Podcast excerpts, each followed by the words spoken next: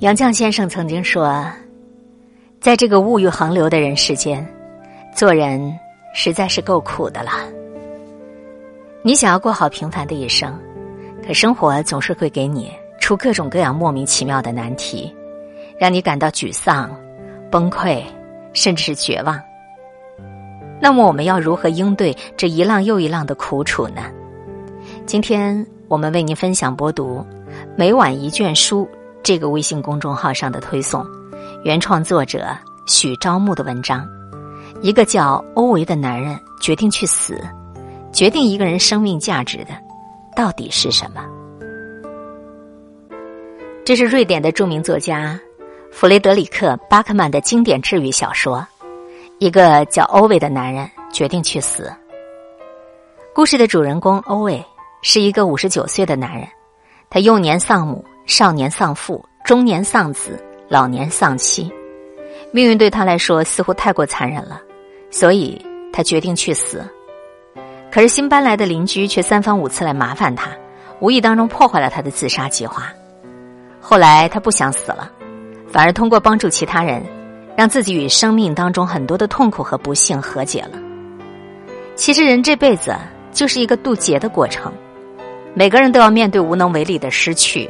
接踵而至的苦难，学会与不幸和解，以更加积极的心态去面对痛苦，你才能找到生命真正的价值。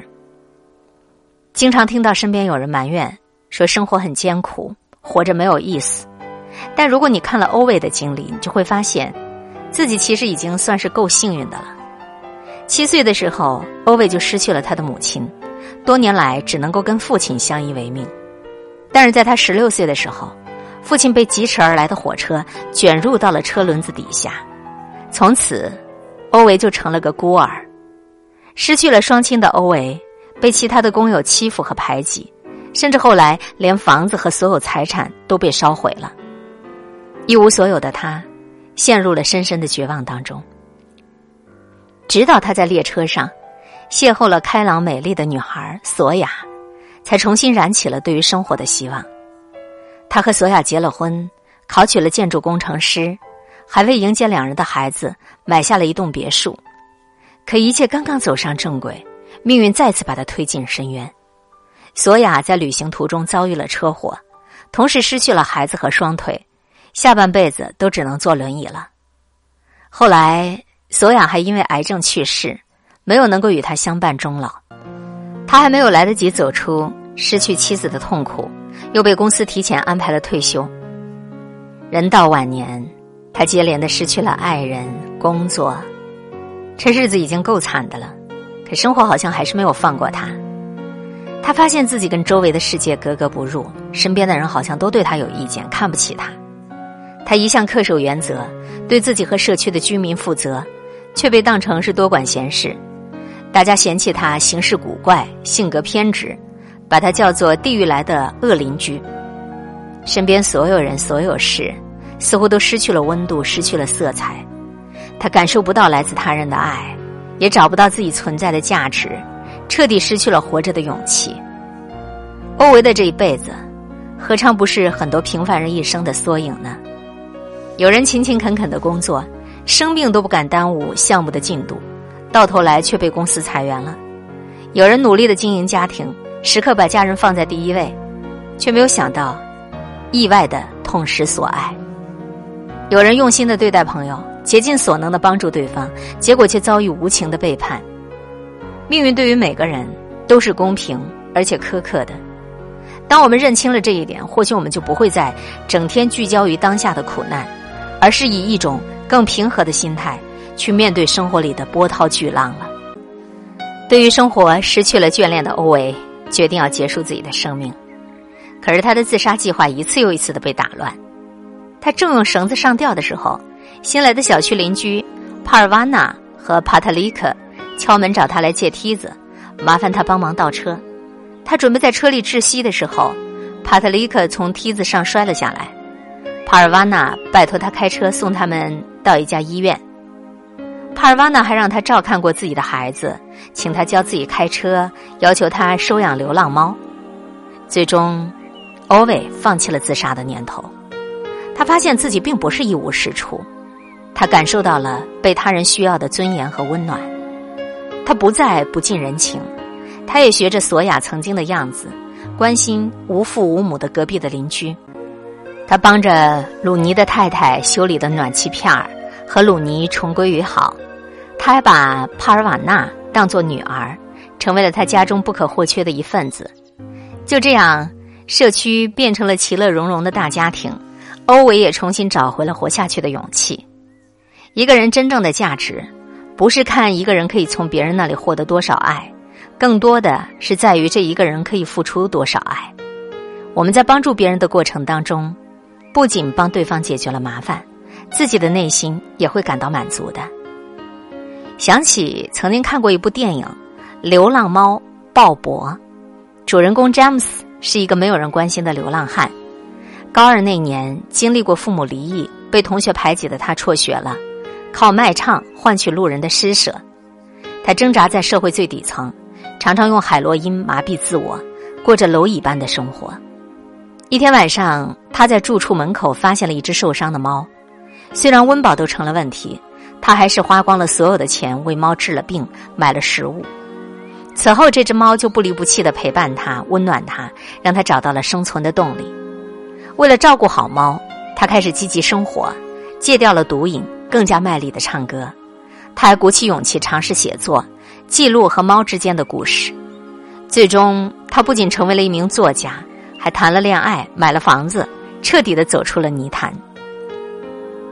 国外有一句谚语：“靠所获谋求生存，靠所与创造生活。”人生不是独角戏，世间万物注定要通过相互的连接，找到各自存在的价值。内心越是匮乏，越会把希望寄托在别人身上，让双方的世界都更加贫瘠；而内心足够丰盈。你就会将能量赋予给身边的人，让彼此的生活更加精彩。力所能及的行好事，会从他人的笑脸中获得快乐，更会从漫长的历练当中强大自己。欧维大半生的快乐都是来自于他的妻子索雅。车祸发生以后，他不停的给有关部门写信举报司机，时常对身边的人发脾气。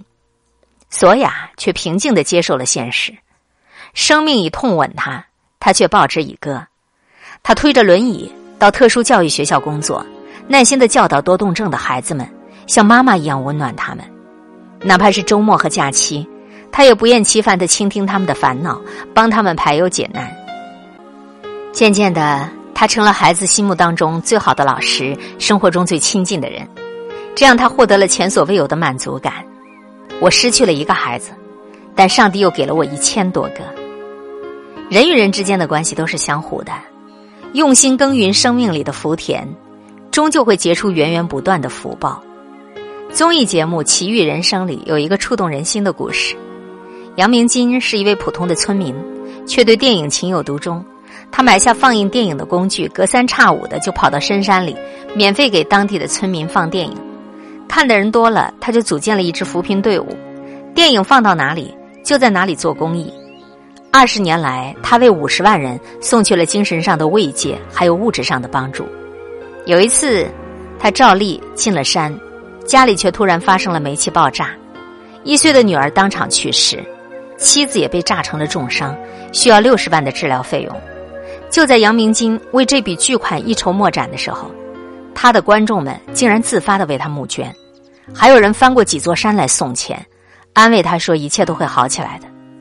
很快，手术费也凑齐了，妻子得以接受治疗，度过了危险期。多年来默默坚持的善举，化为了击败厄运的力量。爱默生曾说：“人生最美丽的补偿之一，就是人们真诚的帮助别人之后，同时也帮助了自己。人活一世，难免会遇到迈不过去的坎儿，熬不过去的苦。你为他人撑起雨伞，就是为今后的自己挡雨。”你替他人披荆斩棘，就是为了未来的人生开路。生命当中的大多数惊喜，都是往日伸出援手所得到的回馈。你付出的善意，给予的美好，最终都会成全你自己。故事的结局，欧维还是死了，不过他不是自杀的，因为先天性的心脏缺陷，他在睡梦中安详离世。他离开的时候没有留下任何遗憾，在给予别人善意的过程中，他体会了人情冷暖，他享受了天伦之乐。我国著名作家巴金说：“生命的意义不在于接受，也不是在于争取，而在于付出，在于给予。幸福因为传递而增值，快乐因为分享而加倍。你给出的所有爱，都会由内而外的滋养你。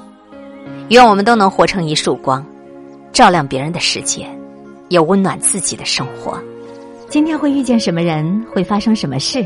都有各种意想不到的可能性。分享传播有力量的文字，亲近感受真善美的观点和态度。空中和你相互勉励，保持微笑、淡定、从容的好心态。祝福有缘分在这里遇见的你，身体好，心情好。我是海林，欢迎来听一切刚刚好。本节目由喜马拉雅独家播出，欢迎订阅个人微信公众号“海林”和一切刚刚好。